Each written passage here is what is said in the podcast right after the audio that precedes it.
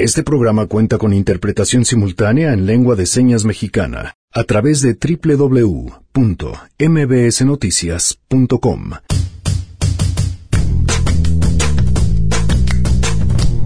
Esta semana les compartiremos lo mejor de A Todo Terreno, esas historias que nos pusieron la piel chinita. Comenzamos el día de hoy con la mesa de periodistas, un encuentro para compartir experiencias desde las historias de las mujeres que tienen que ganarse con muchísimo más trabajo un lugar en esta profesión. Lo interesante es, nosotras nos preguntábamos, ¿hubiera sido lo mismo si un compañero varón le hubiera preguntado lo que le preguntaron las compañeras? No sabemos cuál hubiera sido la reacción, pero estoy segura que jamás le hubiera hecho corazoncitos. Además, retomamos la investigación del programa Escuelas al 100, una radiografía del uso de los recursos del programa más ambicioso de infraestructura del gobierno federal de la administración anterior. Cada semana había junta con la empresa que estaba haciendo la obra, entonces nada más nos estaban, casi casi nos mandaban, ¿no? Te va a hacer esto y tú como papá, fírmale y te callas. Tenemos buenas noticias y más, así que quédense, así arrancamos a todo terreno. MBS Radio presenta a Pamela Cerdeira en A Todo Terreno, donde la noticia eres tú. Merry Christmas, ladies. Merry Christmas, Mr. Buble. Are you ready to sing a little jingle bells? Yes. Jingle bells, jingle bells, jingle all the way. Oh, what fun it is to ride in a one horse open sleigh. Gracias por acompañarnos en este lunes 24 de diciembre. El teléfono en cabina 5166-1025. El número de WhatsApp 5533329585. En Instagram, Facebook y Twitter me encuentran como Pam Cerdeira. Les saludo, esperando además estén ya listos para disfrutar un día en compañía de su familia, de sus seres queridos, de, de aprovecharlos, apapacharlos, divertirse y pasarla increíble. Vamos a arrancar con la pregunta del día, que es la siguiente. Queremos conocer tu opinión. A Todo Terreno.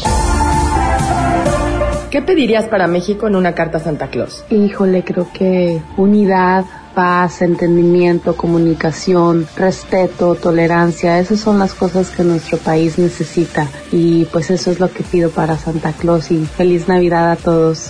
Normalmente sería estabilidad económica, eh, seguridad pública, eh, paz para todos, pero que sabemos que no, que nos dé lucidez, que nos permita tener esa, ese discernimiento entre lo bueno y lo malo y hacer lo que nos toca, más que cualquier otra cosa, que nos llegue esa lucidez. Primordialmente pediría armonía, mucha armonía para México y dejar de lado el odio que nos han inculcado los políticos, en especial uno de ellos, que creo que todos saben a quién me refiero. Y le pediría también a Santa Claus que le regrese su trabajo a esas personas que fueron despedidas injustamente del SAT, que le regresen su trabajo o por lo menos que les den una muy buena liquidación para así compensar lo que los han hecho sufrir.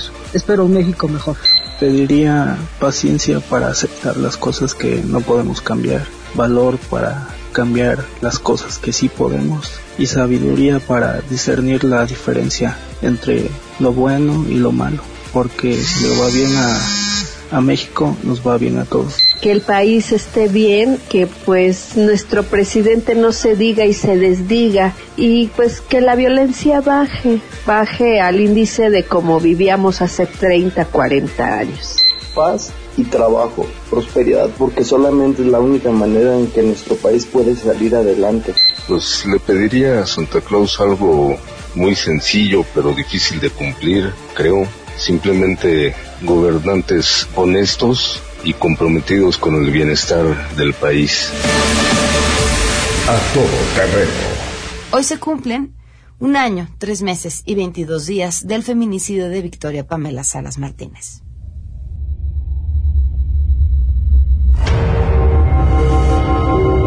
Personas no sabemos a quién o cómo nos lo explican y nosotros caminamos de un lado hacia otro, ¿no? Viendo a ver quién nos va a dar respuestas, quién nos va a dar respuestas. Victoria, pues nada. Un año, tres meses, 22 días sin justicia. Vamos con la información.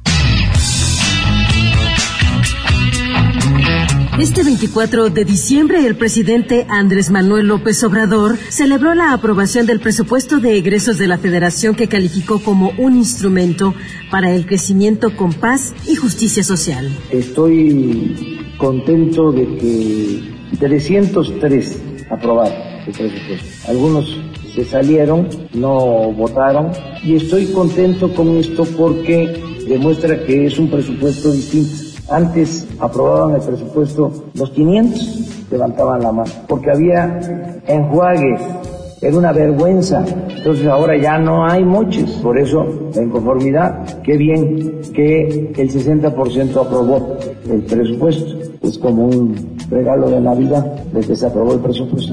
Es el reporte al momento. La Cámara de Diputados cerró el primer periodo ordinario de sesiones del primer año de la actual legislatura, aprobando el presupuesto de egresos de 2019. En ese marco, los legisladores se felicitaron mutuamente por su gran trabajo y también iniciaron su periodo vacacional de invierno por prácticamente 11 días. Al finalizar la sesión en la que nuevamente hubo confrontación verbal y la oposición abandonó la reunión excepto por algunos legisladores del PRD, el presidente de la Junta de Coordinación Política, Mario Delgado, destacó con la serie de reformas aprobadas de septiembre a la fecha. Habló de la Ley de Remuneraciones Públicas, cambios a la Ley Orgánica de la Administración Pública Federal para crear nuevamente la Secretaría de Seguridad, así como las reformas constitucionales en materia de extinción de dominio. Después de desearse feliz Navidad y feliz año, los congresistas se dispusieron a tomar sus vacaciones a poco menos de cuatro meses de trabajo, informó Angélica Melín. Así es, gracias. El INEGI informó que en noviembre la tasa de desocupación fue de 3.3% de la población económicamente activa. Es una tasa mayor al 3.2% registrado en el mes de octubre. El instituto explicó que en su comparación anual la tasa de desempleo, es decir, la población que no trabajó siquiera una hora, pero manifestó su disposición para hacerlo, hizo alguna actividad para obtener empleo, fue ligeramente menor en noviembre de este año frente a noviembre, pero del año 2017. En este mes de referencia, el 18.2% de los ocupados no contaba con estudios completos de secundaria, en tanto que los de mayor nivel de instrucción representaron el 81.8% de los desempleados. Para MBS Noticias informó Citlali Sáenz. Y por supuesto, en este 24 de diciembre tenemos buenas noticias.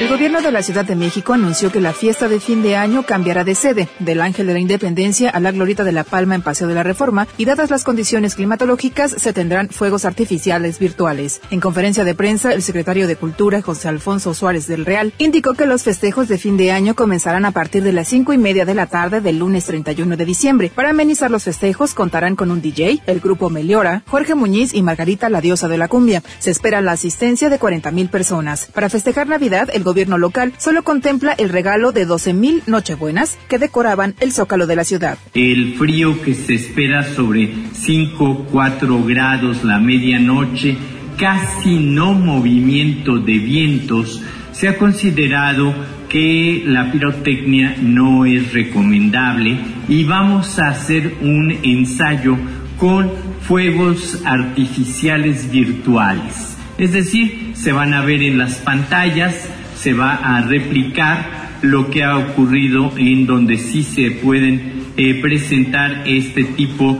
de espectáculos sin generar eh, conflictos a el medio ambiente. La jefa de gobierno Claudia Sheinbaum explicó que para el concierto de fin de año no se destinaron recursos locales, sino que se utilizará un convenio que se tiene con empresas de espectáculos. El recurso que tenía Secretaría de Cultura esencialmente se está se, destinó, es decir, lo que nos dejaron se destinó tanto a los arreglos florales, el pago se hizo a los eh, productores de flores de Xochimilco y de Tlalpan directamente Em, como el tema del concierto que hubo el 15, actividades en pista de hielo, etcétera. Es decir, se, se completó ciertos compromisos y se reorientaron otras cosas. Para el 31 pues ya no hay recursos en la Secretaría de Cultura, entonces está haciendo uso de esta contraprestación que existe, de tal manera que al gobierno de la ciudad o al eh, no se está destinando recursos públicos. Además, para los festejos de fin de año, 2.125 elementos de seguridad resguardarán las actividades y no se suspenderá el ciclotón del próximo domingo. El Día de Reyes, el próximo 6 de enero, habrá actividades culturales en la Plaza de la Santísima y en estos días ampliarán el programa de alcoholimetría. Con información, Ernestina Álvarez. Vamos a una pausa y continuamos a todo terreno. Regresaremos justamente con la primera parte de esta investigación de 5 del programa Escuelas al 100. Queremos conocer tus historias. Comunícate al 5166-1025. Pamela Cerdeira. A todo terreno. Donde la noticia eres tú. Volvemos. Pamela Cerdeira regresa con más en A Todo Terreno, donde la noticia eres tú. Marca el 5161025.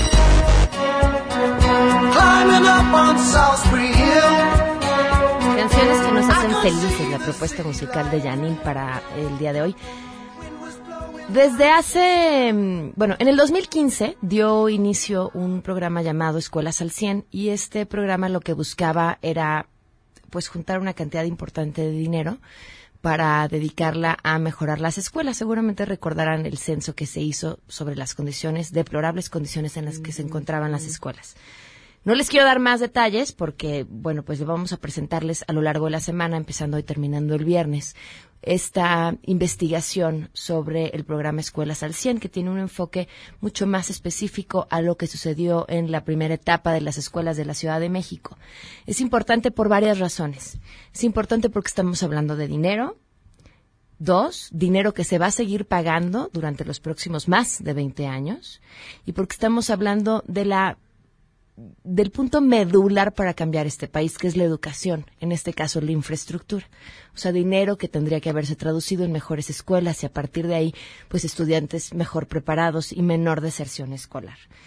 Y bueno, pues los resultados se los iremos contando a lo largo de estos cuatro días. Quiero agradecer inmensamente a la Universidad Anáhuac porque esta investigación es parte de un trabajo de titulación que me autorizaron presentarlo, publicarlo antes de la titulación, pues justamente porque los tiempos nos ganaban y porque creo que es importante dar a conocer esta información antes de que termine el sexenio.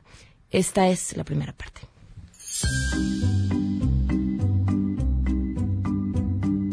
De acuerdo con el censo escolar realizado por el INEGI en el 2013, en México existen poco más de 236 mil escuelas o centros de trabajo. Este mismo censo indicó que el 11.5% de las escuelas de nivel básico no contaban con baños y de este porcentaje el 47.1 no tenía ni drenaje. En entidades como Chiapas, Oaxaca y Guerrero, el 50% de los sanitarios no eran funcionales. El Plan de Desarrollo 2013-2018 estableció la creación de verdaderos ambientes de aprendizaje aptos para la innovación continua y que se tratará de espacios educativos dignos. Existen estudios que ligan la mala infraestructura educativa con la deserción escolar. Fue así como en este sexenio nació el programa Escuelas al 100, el programa de mayor inversión en infraestructura física educativa de los últimos sexenios. El programa de Escuelas al 100 consta de un padrón en la que se ve estado por estado, incluso municipio por municipio, las escuelas que van a ser beneficiadas. Y así será el caso de estos estados y que eso se va a poder consultar plenamente en Internet ahora, en febrero, que estemos presentando globalmente el programa y estemos presentando ya en su totalidad el sitio en donde se va a poder acceder estado por estado, municipio por municipio, cuáles son las escuelas a las cuales se les estará dando, serán parte de este programa. Y ya se tiene, ese padrón ya se tiene. Solo a través del programa Escuelas al 100 se pretendía aplicar recursos por 50 mil millones de pesos, lo que en total implicarían 80 mil millones de pesos, casi cuatro veces más de lo que invirtieron los últimos dos gobiernos. Estos recursos extra no salieron del presupuesto de egresos de la Federación, sino de inversionistas, a quienes se les ofreció recibir a cambio un interés del 8% durante los próximos 25 años. El dinero para pagarle a los inversionistas sale del Fondo de Aportaciones Múltiples que recibe cada entidad, es decir, cada estado tiene ya comprometido hasta un 25% de sus ingresos del FAM durante más de 20 años para pagar por los recursos que en este sexenio recibieron por adelantado. Es una deuda, aunque oficialmente no es considerado como tal. Esto porque en el 2013 el presidente Enrique Peña Nieto adicionó el artículo 52 de la Ley de Coordinación Fiscal, que incluyó un esquema financiero denominado de potenciación. Este esquema permite comprometer recursos futuros de las entidades sin que necesiten autorización de sus congresos. Así, los certificados de infraestructura física educativa se ofrecieron a inversionistas a través de la Bolsa Mexicana de Valores, y entre los principales inversionistas estuvieron fondos de capital privado y siete sociedades de inversión especializada en fondos para el retiro, entre los que se encuentra Pensionistas. También las Afores Azteca, Banamex, Coppel, Profuturo, Sura y otros más que invirtieron en estos certificados. El éxito del programa depende también de su transparencia. La atracción que pueda generar este mecanismo en el mundo financiero, más allá de los rendimientos que creo que están muy bien entendidos, va a depender de que sea un programa plenamente transparente y que todo aquel que compre un certificado de infraestructura escolar en la Bolsa Mexicana de Valores sepa que es un programa absolutamente transparente y que peso por peso está llegando a su destino. Los recursos que se obtuvieron por este esquema se entregaron a un fideicomiso administrado por Banobras y de ahí a las entidades federativas a través de sus institutos de infraestructura locales, que fueron los encargados de llevar a cabo las licitaciones para las obras en cada escuela. El programa Escuelas al 100 estaba basado en ocho componentes cuyo orden también tenía carácter prioritario. El primero, y a donde fueron a parar la mayor parte de los recursos, fue el rubro de seguridad estructural y condiciones generales de funcionamiento que abarcaba atención a daños en muros, pisos, techos, ventanas, escaleras, barandales, instalación eléctrica y pintura e impermeabilización. Según el informe especial de la Auditoría Superior de la Federación del 2017, basado en reportes que las mismas escuelas dieron a la auditoría, el rubro más atendido en el 2016 y 2017 fue el de pintura. Esa pintura, que en algunos casos y por la mala calidad que se utilizó, ha comenzado ya a desprenderse se seguirá pagando a los inversionistas que compraron certificados durante los próximos 22 años. ¿Qué pasó con los padres de familia que fueron involucrados para supervisar el programa? ¿Cuál es la truculenta historia detrás de las licitaciones para las escuelas en la Ciudad de México? ¿Y cuáles fueron las entidades en donde no hubo sismos, pero cobraron fondos reportando planteles dañados por los temblores? Eso en las siguientes entregas. Cada semana había junta con la empresa que estaba haciendo la obra, entonces nada más nos estaban, casi casi nos mandaban, ¿no? Te va a hacer esto y tú como papá, fírmale y te calles. Como les comentaba al inicio, esto es parte de una investigación mucho más larga. La información, esto que acaban de escuchar y parte de la información la van a encontrar, bueno, ya está también en el portal de mbsnoticias.com y también en el portal de mexico.com encontrarán esta información y mañana la siguiente parte de esta historia.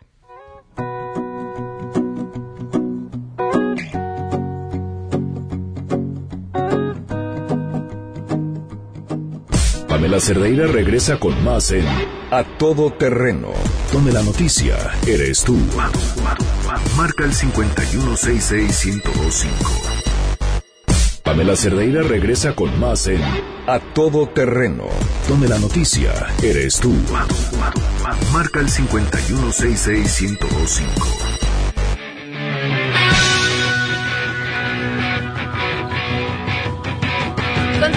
Todo terreno. Ahora sí, eh, muchas mujeres inteligentes, trabajadoras, aquí para compartir en una mesa que yo creo que hoy más que nunca es importante hacer cómo es su día a día en el quehacer periodístico, en la situación del país, bajo pues la situación que estamos viviendo y además la que estamos por vivir. Le doy la bienvenida a Nayeli Roldán, reportera de Animal Político. Bienvenida, ¿cómo estás? Hola, buenas tardes, bien, gracias. Buenas tardes. También nos acompaña Georgina Montalvo, coeditora del colectivo Reporteras en Guardia. Bienvenida. Buenas tardes. Muchas gracias por acompañarnos. Melisa del Pozo, reportera de la Unidad de Investigación en Milenio. Gracias por estar aquí. Hola, gracias. Imelda García, periodista en Reporte Índigo. Bienvenida. Hola, Pamela, gracias. Rocío Méndez, de Casa, reportera de MBC Noticias. Bienvenida, ¿cómo estás? Pamela, qué gusto. Y Tania eh, Ventimilla, lo dije bien. Ah, Tania, bienvenida, reportera de Deportes en TV Azteca y Radio Fórmula. Gracias por acompañarnos. Gracias a ustedes. Y además, qué bonito que, que, que pues que sean mujeres de distintos grupos, de distintos medios de comunicación y que podamos estar aquí sentadas y platicar de este tema. ¿Quién quiere arrancar? ¿Cómo les va esta mesa parte de, de algo que podríamos o no llamar un detallito? Los corazoncitos y esta, esta respuesta que da Andrés Manuel López Obrador a esta reportera que además le está preguntando sobre un tema que es vital y que decide no contestar, respondiendo además, hay corazoncitos. Y bueno, pues quisiera conocer su opinión, su experiencia o con lo que quieran arrancar. Ah, muy bien. Bueno, pues yo soy de deportes. Creo que todas trabajan en noticias. En deportes todavía es un poco más complicado porque el trabajo de las mujeres empezó hace poco. No es muy común que una mujer le gusten tanto los deportes, se apasione como tal, sobre todo en el fútbol, que los hombres sabemos que al principio de los tiempos siempre el hombre veía el fútbol y la mujer era como la encargada de llevar la botana un poco, ¿no? Y bueno, pues como reportera sí existe esta parte de que pues vas perdiendo 1-0 cuando llegas a decir yo sé de fútbol, yo sé de lo que estoy hablando. Sí, es algo que existe y la gente que nos escucha yo creo que lo sabe perfectamente, pero se puede y hoy por hoy, como le decían nuestras compañeras, la selección mexicana, ¿no? Que es como lo máximo, pues no son muchas las mujeres que la cubren porque es un camino muy difícil. Hay que, hay que sortear muchísimas cosas que tal vez no sea tan fácil o que la gente ni siquiera las imagine. Mira, ahora que la escucho, Pamela, a nuestra compañera, pienso lo relevante que ha sucedido con las historias y con el ejercicio periodístico de contar con la visión femenina. Es decir, eh, si notamos que por lo menos hace unos 50, 40 años, sobre todo en regiones como la nuestra, en este hemisferio del mundo, ya está contada la historia desde una perspectiva de las mujeres. Esto ha cambiado completamente lo que significa adentrarse a un terreno, por ejemplo, el deportivo, ¿no? Y ya no digamos este en donde andamos la gran mayoría de las que estamos en esta mesa, la vida diaria. Cuando se contaban los movimientos sociales o políticos, venía el liderazgo y venía la transformación ideológica, pero llegan ellas y entonces cuando se piensa en un preso político se piensa en el niño que se quedó solo, se piensa en la mujer que se quedó sin el ingreso, se piensa en que muchas veces para poder identificar y seguir presionando o ejerciendo la represión por algunos grupos autoritarios, pues es con la madre con la que me voy a ir porque a este preso político sí le importa. Y entonces todas estas historias empiezan a resurgir. Me parece que ha sido muy rico, pero también hemos de confesar que no ha sido sencillo. No ha sido sencillo que las mujeres se penetren en esta perspectiva de la historia y eso ha costado detenciones, desapariciones y por supuesto vidas. Imelda. Bueno, pues eh, yo les quiero eh, compartir, hablando de los corazoncitos, eh, a nosotros nos llegó este video, es de una compañera de la misma empresa. Entonces nosotros lo subimos a, a Twitter. yo personalmente lo fui de las primeras personas que lo compartió y te quiero decir que no sabes qué impresionante fue. Los insultos. Los insultos, pero fíjate que fue muy interesante porque eh, en un principio eh, las críticas eran honestas, por decirlo así, es decir, gente que podía decir, bueno, sí, fue un error, este, ¿no? se notaba, pues. Después vino la andanada de ataques contra tu persona, contra tu apariencia, contra lo que piensas. Bueno, hubo gente que incluso eh, nos amenazó con ir a buscarnos a donde estábamos trabajando para ir a golpearnos, porque cómo nos atrevíamos, ¿no? Entonces era una cosa, eh, fue muy sintomático de lo que estamos viviendo y creo que eh, como mujeres, y una de las cosas que le cuestionamos al presidente electo fue, bueno, no esos ataques misóginos, sí, sexistas, usamos esa palabra. Una, una compañera se lo comentó.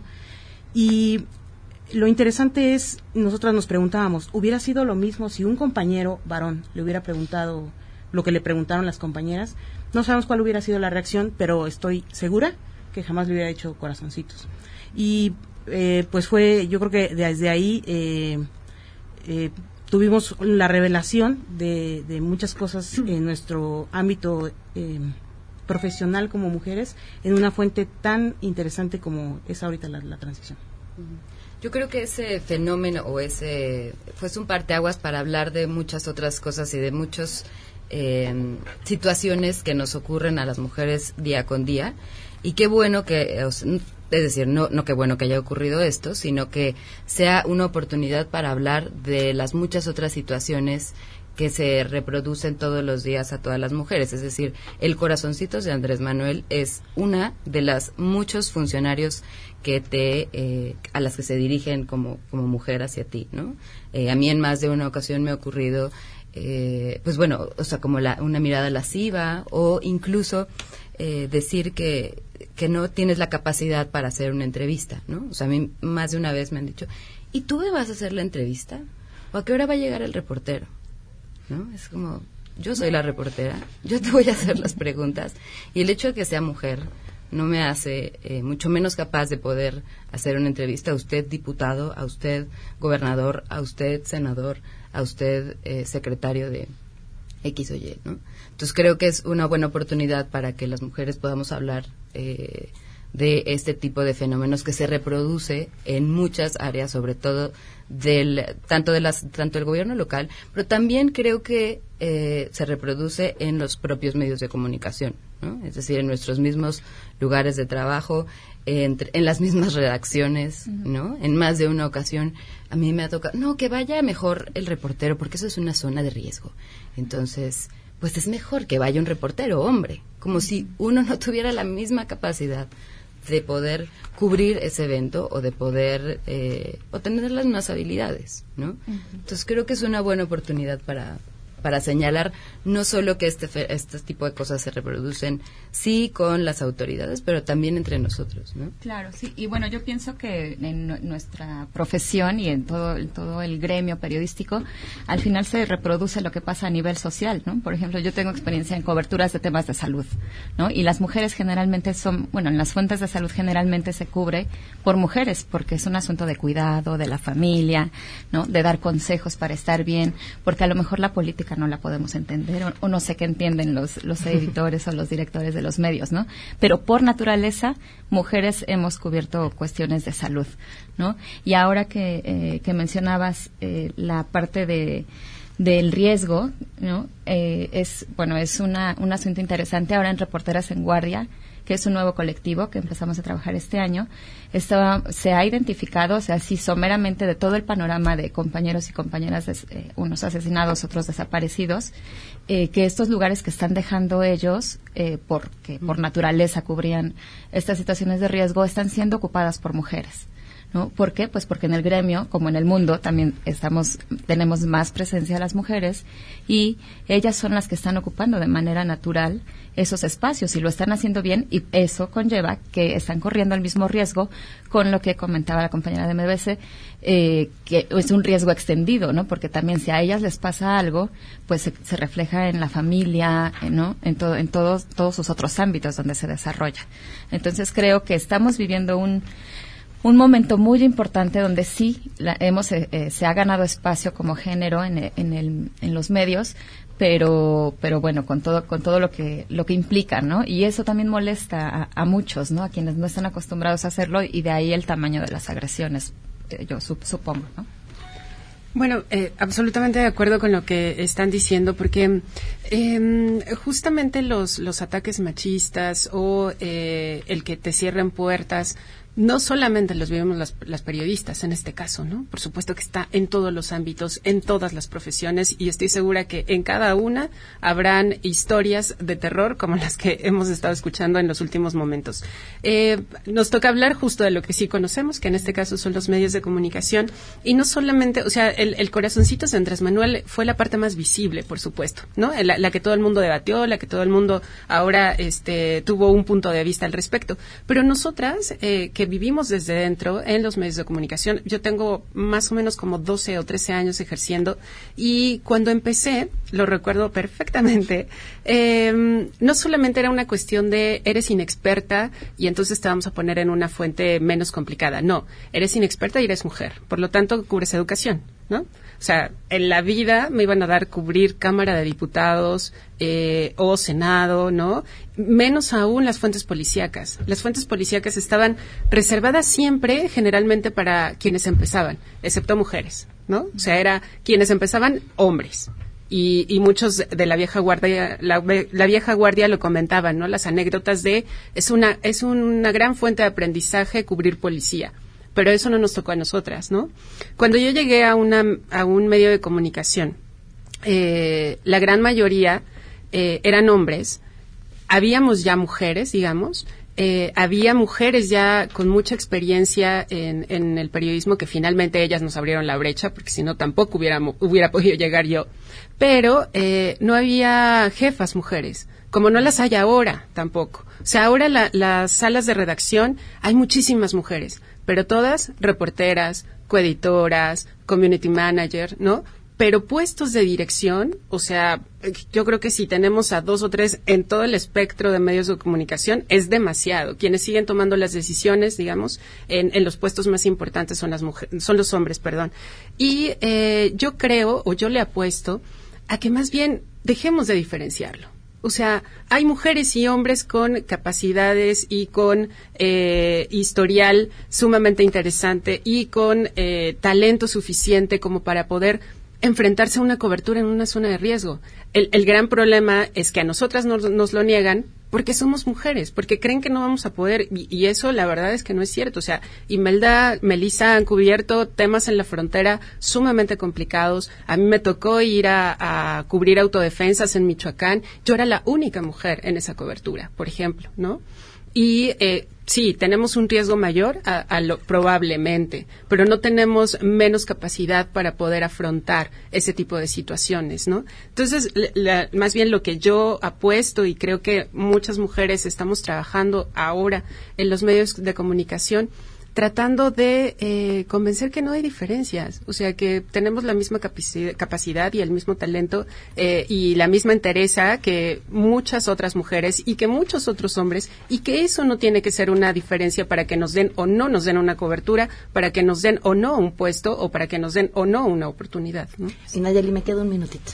Échales la culpa a ellas. La próxima vez empiezas tú a hablar. Sí, por favor, ya no la de deportes. No, está bien, está perfecto. Es, es sumamente enriquecedor escucharlas. Eh, pues, ¿cómo lo enfrentamos chambeando? O sea, no hay más.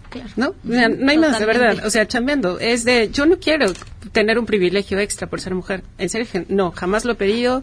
Eh, siempre me he esforzado, como muchas aquí y como muchas otras eh, en, en, cada uno de los medios, en que solamente se nos tome en cuenta por nuestra capacidad, por nuestro trabajo, demostrarlo exactamente. O sea, no queremos ni más ni menos. No queremos eh, eh tener eh, trato especial o preferencial por ser mujer. Tampoco queremos que nos traten menos por ser mujer, ¿no? Em, yo creo que también es eso, chambear, y lo otro es, nosotras nos tenemos que cuidar más en todos los sentidos, tomar decisiones en todas, de cómo nos presentamos a una entrevista ante un diputado o ante un gobernador, cómo nos relacionamos incluso con nuestros propios compañeros de trabajo, con nuestros jefes. Es de los hombres está bien que vayan a las fiestas y, no, este y convivan y eso, pero uno tiene que decidir hasta qué punto justamente para que no, este, no te consideren ah pues sí claro porque te vas a, beber con ellos, ¿no? Es de no, ni siquiera hasta ese tipo de convivencias las tenemos que pensar tres veces antes.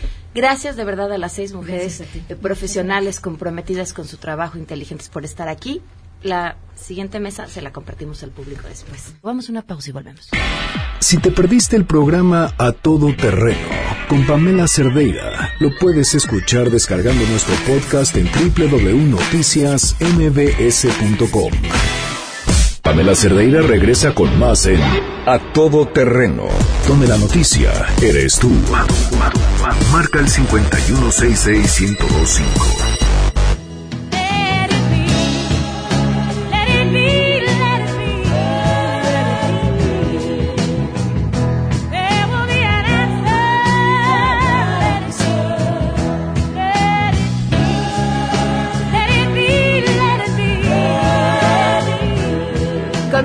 A todo terreno. estoy en una plática muy emocionante en el corte apenas y, además le agradezco muchísimo que esté aquí hoy Pedro Palou, escritor, autor de, de Todos los Miedos. Una, pues es una novela, pero podría ser la historia de muchas mujeres valientes además en, esta ciudad todos los días. Bienvenido, gracias por estar gracias, Pamela, encantado. Se llama Todos los miedos, cuentas la historia de una periodista que pues que quiere ir detrás de la verdad, de los feminicidios, de las historias de prostitución, de las cadenas de poder que permiten la explotación y asesinatos de mujeres. ¿Por, ¿Por qué decidiste ir detrás de esta historia? Porque yo creo que yo estaba, había estado escribiendo novela histórica y de pronto me di cuenta que pues sí, podría volver a escribir una nueva novela histórica, tenía incluso investigación para hacerla, pero el presente es el que nos está comiendo y no nos tenemos que explicarnoslo, tenemos que gritarlo, tenemos que decirlo. Es una novela furiosa, lo entiendo. No sé si en 10 años la vea yo y diga, híjole, ¿para qué la escribí? Pero en este momento sentí que la debía haber, la tendría que escribir y cuando empecé a pensar en, la posible protagonista, eh, y tú lo sabes bien, ser periodista en México es muy peligroso, pero ser mujer periodista en México es doblemente peligroso. Eh, y si no tienes un medio o tu medio te corrió y, apenas si sabes si algún medio digital te va a publicar eh, o no, te quedas todavía mucho más eh, vulnerable. Y, y la historia de Daniela, por eso le puse el apellido real, porque es real, es la historia de cualquier periodista mujer e incluso de cualquier mujer que sale del metro en la Ciudad de México, que sale de su casa, que el, miedo primero más elemental es saber si va a regresar con vida o completa, o no haber sido golpeada o no haber sido ultrajada. Eh, y luego hay otros miedos mucho más fuertes cuando ya eres además periodista y sabes que te están amenazando. Entonces me parecía que era una novela justa, era una novela importante y era una novela que había que hacer. Me llama la atención cuando dices es una novela rabiosa y no sé si después me arrepiento de haberla escrito con, con tanta rabia. Sí, porque el, el, novelista normalmente tiene mucha distancia de lo que está contando y esa distancia le permite comprender, le permite interpretar o por lo menos alejarse tanto de los personajes que sea el lector quien juzgue. Y yo me eh, iba viendo mientras investigaba incluso todos los sucesos que pasan en México. Eh, y me, imaginaba a mí mismo como un narrador que en vez de tener la palabra tiene un celular y lo único que hace es estar documentando la podredumbre. Y claro, la podredumbre se va alimentando, entonces llega un momento en que ya no quieres ver la imagen, no quieres prender el celular, no quieres seguir escribiendo. Es una novela que incluso al terminarla la tuve que dejar tres meses sin tocarla, sin leerla, porque no tenía la distancia para saber si lo que estaba haciendo por un lado valía la pena o por el otro era realmente eh, un grito desesperado como escritor. Y te lo comentaba cuando te saludé, ayer comencé a leerte y, y, ese miedo que yo creo que es un miedo que sentimos todas las mujeres, comienzas narrando a esta mujer camino a casa, ¿no? en, en, en, la calle en la Ciudad de México, algo que podría ser lo más natural y las precauciones en que se fija, que tiene que voltear a ver, qué le asusta, qué le da miedo, quién tiene cara a quién le parece una amenaza, como todo el tiempo siente que es perseguida caminando en una ciudad. En una ciudad donde tú deberes de estar segura. y, sin embargo, todo el tiempo tiene que interiorizar el espacio, porque son los referentes que miden la distancia que la separa de una puerta o de un lugar abierto que ya sabe que ese restaurante está abierto a determinada hora y que si pasa algo se puede meter porque queda todavía cuadra y media de su casa. Y no es tanto, son 20 minutos en el caso de esta protagonista que la separan del metro Etiopía, de la calle en Narvarte, la, calle de Petén en donde vive. Y lo quise hacer como muy gráfico, ¿no? De manera que el lector y la lectora pudiera entrar en la mente de esta protagonista y sobre todo en las emociones. Yo creo que es una novela muy emocional. ¿Cuál ha sido el resultado de tu novela que has escuchado?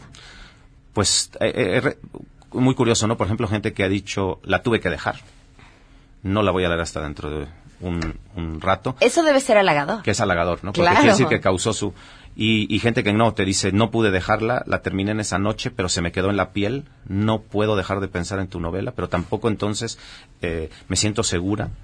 Y, y, qué bueno que lo estás diciendo porque creo que hay que decir las cosas, ¿no? Una parte de lo que pasa en México por culpa de la impunidad es que nos quedamos calladas y nos quedamos callados.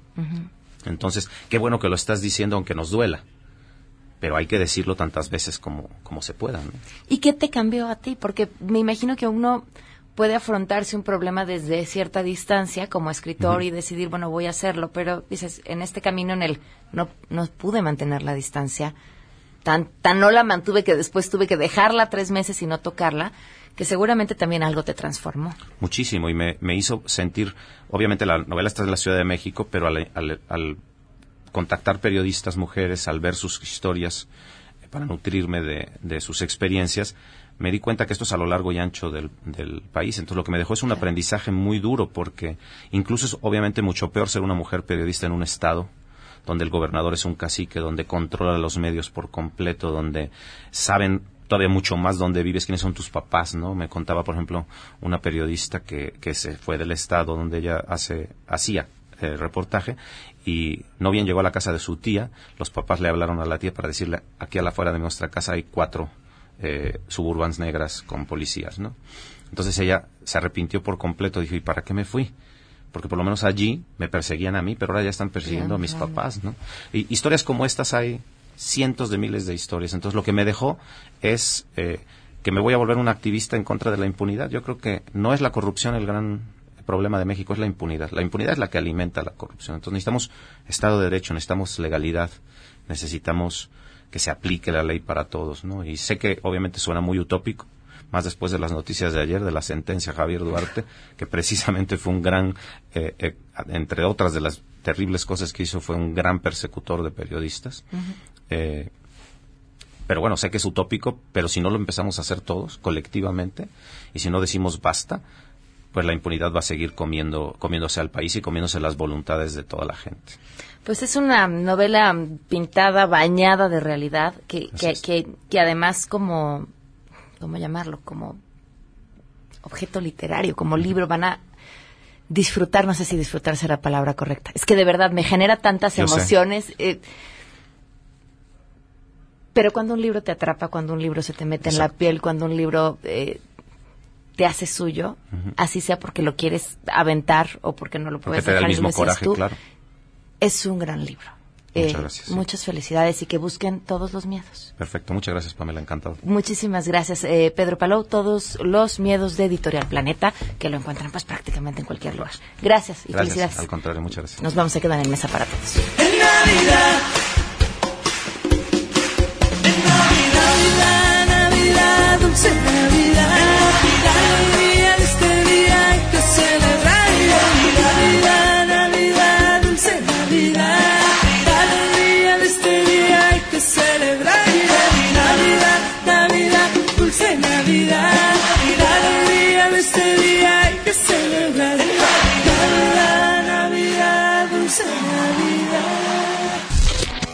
MBS Radio presentó a Pamela Cerdeira en A Todo Terreno. Te esperamos en la siguiente emisión, A Todo Terreno, donde la noticia eres tú. MBS Radio, en entretenimiento, estamos contigo.